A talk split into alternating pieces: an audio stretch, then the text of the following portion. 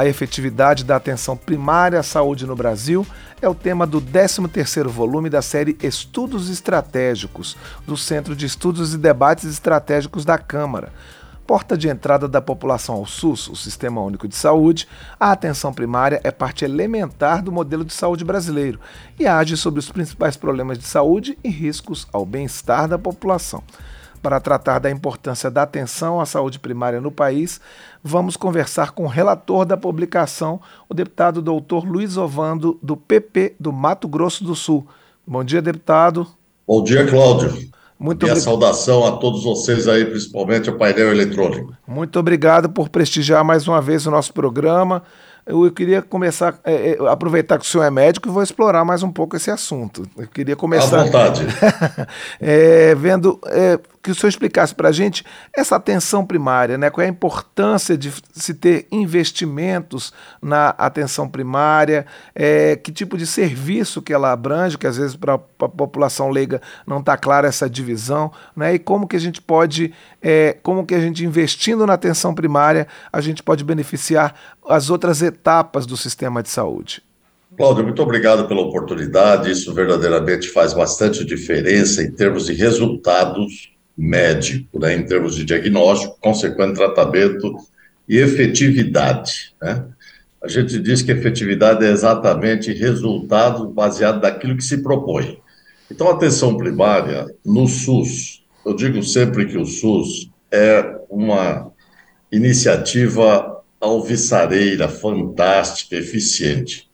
Mas ela falha numa coisa básica, que é exatamente a atenção primária. Se você pensar do ponto de vista farmacológico, se você pensar do ponto de vista de urgência, qualquer coisa que você pensar no SUS, o SUS é eficaz. Ele alcança o propósito. Mas quando nós vamos para a atenção primária em saúde, o SUS fica deficitário. E aí começam os problemas que o SUS enfrenta, inclusive de financiamento. Há um trabalho do Banco Mundial mostrando que se a atenção primária fosse mais eficaz e se fizesse o diagnóstico adequadamente, nós conseguiríamos economizar por ano pelo menos 2 bilhões de reais de desperdício. Então a gente viu isso na condição de médico, agora, hoje, dia 20, eu estou fazendo 47 anos de graduado em medicina e trabalhei em cidade interior, trabalhei em universidades americanas, trabalhei em universidades brasileiras, hospitais como a Santa Casa, grande hospital, e nós sabemos o que, que verdadeiramente acontece. O diagnóstico não feito, ele complica, ele complicando, ele torna caro, ameaça a vida, e se você colocar na ponta do lápis a perda da capacidade laborativa do cidadão, e além disso, a perda da vida, em que você perde qualidade do ponto de vista social, em termos de enriquecimento, daquilo que o indivíduo é treinado para fazer, que passa a não porque morreu, nós vamos por isso aí, o dinheiro sobe, a quantidade de prejuízo é muito grande. Então, quando a gente fala em atenção primária, que é uma coisa simples, é preciso ter experiência.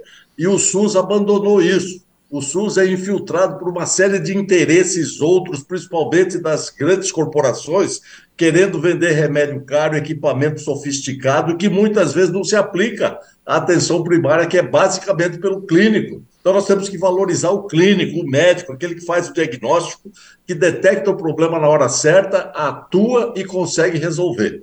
Então, por isso, nós levantamos essas questões. Isso aqui é um início apenas. Né? Ele não é solução. Esse livrinho que nós conseguimos aí, você disse o 13 volume, ele simplesmente alerta e nós vamos continuar trabalhando na Câmara para que, na verdade, as pessoas e os médicos, principalmente a população, possam entender o que, que é o atendimento. É aquilo que você chega no posto, o médico faz a anamnese, faz o exame físico e já resolve o problema sem precisar fazer exame. Ah, deputado, e o que é preciso para reverter essa situação, para poder é, é, é, tornar mais importante essa rede de atenção primária, inclusive desafogando hospitais, desafogando né, a, a média alta complexidade?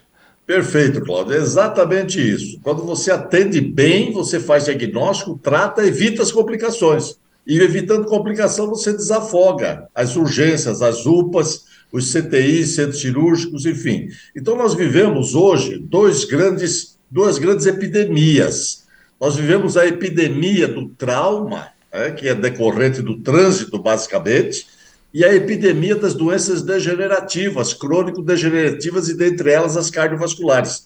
Todas as duas soluções perfeitamente evitáveis. Então, o que, que nós temos que fazer? O governo tem que ter uma política de atendimento e solução. O governo não tem essa política. O governo PT anteriormente veio com essa história de mais médicos. Isso aí não, não resolve. Isso é enganação. Isso é passar melado na boca da criança. Porque você põe um indivíduo que muitas vezes não é competente. Eu não estou dizendo que todos, mas grande parte deles vieram cumprir exatamente objetivos políticos. E no governo Jair Bolsonaro, o que, que nós tivemos? Nós tivemos pessoas, médicos, inclusive é, é, ministros, que não estão muito envolvidos porque eles são cobrados, inclusive quer se fazer compl exames complicados, tratamentos sofisticados, quando na verdade um atendimento simples mostra a resolubilidade. Então isso é uma questão de política de saúde. É preciso ter um ministro que tenha coerência e que tenha coragem para poder abraçar é, esse desafio e valorizar o clínico, aquele médico que está na linha de frente que resolve. Agora, ninguém vai para a linha de frente, ninguém vai para Tabatinga, no Amazonas, ninguém vai lá para o, o, o, sul do Piauí, né, sem que tenha um salário tentador, sedutor, que atraia pessoas competentes porque senão o indivíduo fica nas grandes cidades e não resolve o problema. Deputado, e mesmo nas grandes cidades, o que a gente vê, o que a população reclama muitas vezes, é que procura primeiro a unidade básica de saúde e aí não tem médico, ou está superlotada, demora muitas horas para ser atendido, e aí por isso a população acaba tendo uma cultura de achar que no hospital ou na UPA ele vai ser atendido com mais rapidez e acaba levando problemas que poderiam ser tratados lá na unidade básica para esses outros locais. Cláudio, é perfeito, é exatamente esse o diagnóstico que você fala. O que, que acontece? Nós temos, nós detectamos isso aqui. Né? Nós temos, nós entrevistamos é, a embaixada de Londres, ou seja, da Inglaterra, e a embaixada da Inglaterra nos mostrou o, o, o National Health System, NHS, né? mostrando que 90% dos atendimentos são resolutivos, gastando-se apenas 12% do orçamento da saúde. Isso mostra que, se você tiver uma política adequada, de boa remuneração, você começa a selecionar os bons médicos e também fazer um projeto de treinamento desses médicos para que verdadeiramente possa fazer diagnóstico. A grande reclamação através do nosso levantamento aqui é a falta é, de médicos, é a demora no atendimento. E também as, as unidades básicas de saúde, principalmente a estratégia de saúde da família, que hoje, felizmente, já cobre grande parte dos municípios, em torno de 98%, eles têm dificuldade de contratar um médico experiente. Normalmente, contrata-se o médico mais jovem, o médico jovem será experiente um dia depois de passar por um processo de aprimoramento, de trabalho, de vivência na área médica. E, infelizmente, isso não tem acontecido porque o jovem médico ele tem medo de ir para o interior. E quando ele vai, muitas vezes ele não consegue resolver o problema. Então, nós precisamos verdadeiramente não só pagar bem, mas ter pelo menos um mínimo de condição. E hoje aparece num cenário a chamada telemedicina, que já complicou porque o pessoal quer colocar telesaúde. Telesaúde é diferente de telemedicina. Nós começamos o atendimento em saúde pela medicina. Depois vem as outras é, é, funções, ou seja, depois vem as outras profissões que complementam. Então já se misturou, já dificultou. Então é importante que a gente atente para isso. É importante que o médico seja competente, é importante que o médico seja preparado naquela atividade que ele vai fazer, é importante que haja agilidade administrativa nos postos de saúde, também na estratégia de saúde da família. É importante que os equipamentos, quando necessários, sejam disponibilizados e sejam usados com parcimônia, com sabedoria para poder se resolver problema. Mas, além de tudo isso, o mais importante é o apelo econômico, ou seja, chamar o médico para as cidades menores para que ele possa resolver, não tendo que o paciente sair dali para ir para as grandes cidades. E nas grandes cidades o problema é maior do que nas pequenas, porque o paciente quer coisa sofisticada, ele acha que se ele tiver uma dor de cabeça, ele tem que fazer a tomografia e com a tomografia ele resolve. Está errado. Tem que fazer primeiro o diagnóstico da causa da dor de cabeça e depois, então, se necessário, faz-se o exame. Mas é essa, eu acho que a, a necessidade é exatamente essa. É uma política de saúde na mão de quem verdadeiramente conhece o problema. Nós estamos conversando aqui no painel eletrônico com o deputado Dr. Luiz Ovando, do PP do Mato Grosso do Sul, sobre a atenção primária à saúde no Brasil, que é tema de um volume da série Estudos Estratégicos do Centro de Estudos e Debates Estratégicos da Câmara.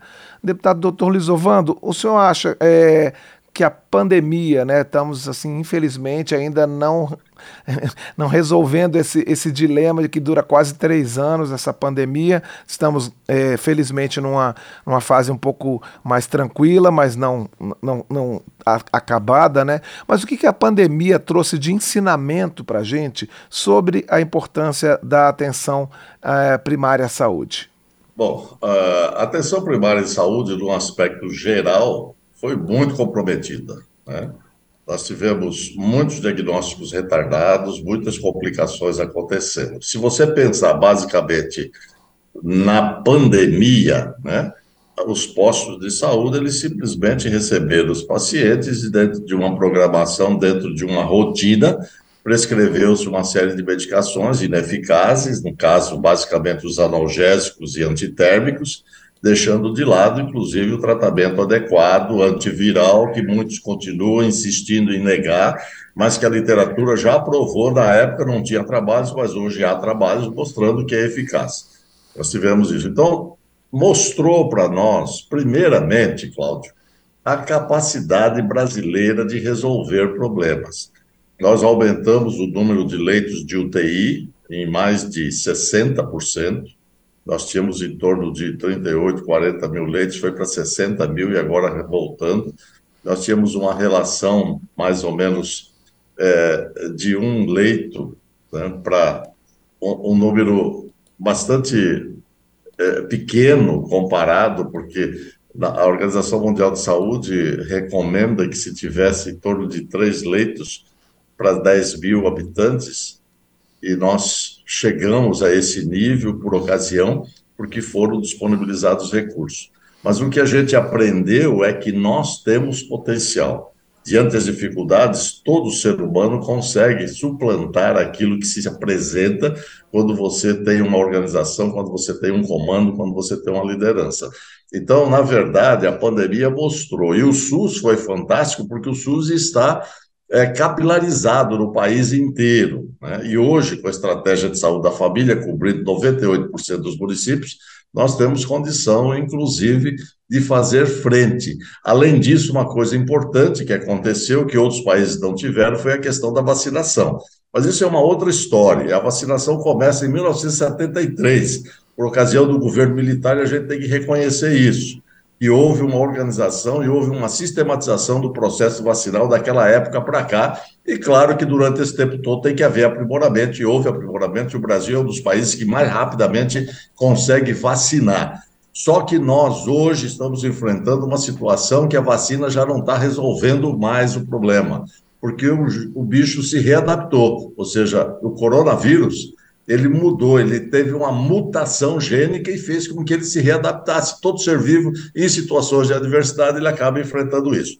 Mas o que a gente aprendeu foi que nós somos capazes, nós temos condição, há capilaridade daqueles dos recursos, principalmente dos postos de vacinação e dos postos de saúde, e o SUS está permeabilizado em toda a sociedade brasileira. Nós temos que apenas fazer valer e ser efetivo naquilo que se propõe. Deputado, para a gente encerrar, o senhor, durante a entrevista, é, o senhor falou que essa, o lançamento desse volume era apenas o início né, de um trabalho para mostrar a importância da atenção primária à saúde.